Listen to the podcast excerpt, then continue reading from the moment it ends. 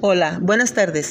Mi nombre es Olga Torres y hoy hablaré sobre mi proyecto de investigación sobre la procrastinación a raíz del COVID-19. Este proyecto consta de un análisis a fondo sobre cómo la procrastinación nos ha afectado a lo largo del tiempo con un enfoque más profundo en los adolescentes y jóvenes que han sufrido la transición de clases presenciales a clases en línea. Se realizó una encuesta donde preguntamos a los jóvenes cómo se sentían con los cambios, si se sentían que estaban teniendo un alto rendimiento escolar, de la cual obtuvimos resultados alarmantes. Nos apoyamos de la corriente de pensamiento de escuela norteamericana por su alta participación en el ámbito sociológico. Pudimos conocer la situación a fondo de los jóvenes y gracias a esto pudimos elaborar un plan de trabajo y estrategias para la mejora de la educación y de la salud mental de los jóvenes. Ya que la mayoría de los jóvenes han presentado síntomas de procrastinación e incluso es algo que ya hacen cotidianamente y sin darse cuenta. Esto es una situación muy alarmante, ya que este hábito es un problema a nivel mundial que solo ha tomado más fuerza a raíz de la pandemia.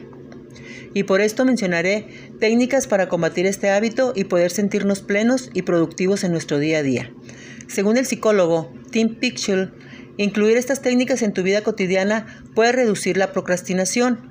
Número 1. Meditar.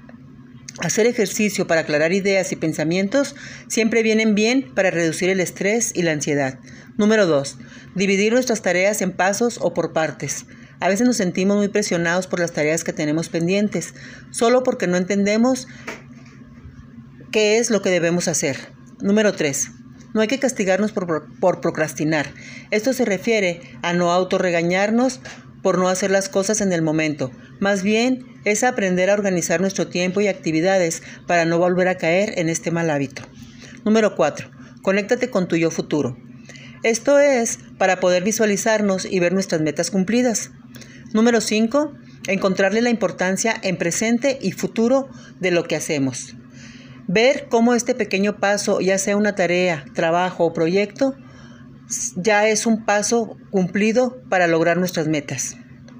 El procrastinar es un hábito muy desgastante y en cuanto más rápido logremos sacarlos de nuestras vidas, más plenitud y paz tendremos. Es un simple mal manejo de tiempo que con disciplina podemos reducir. Muchas gracias.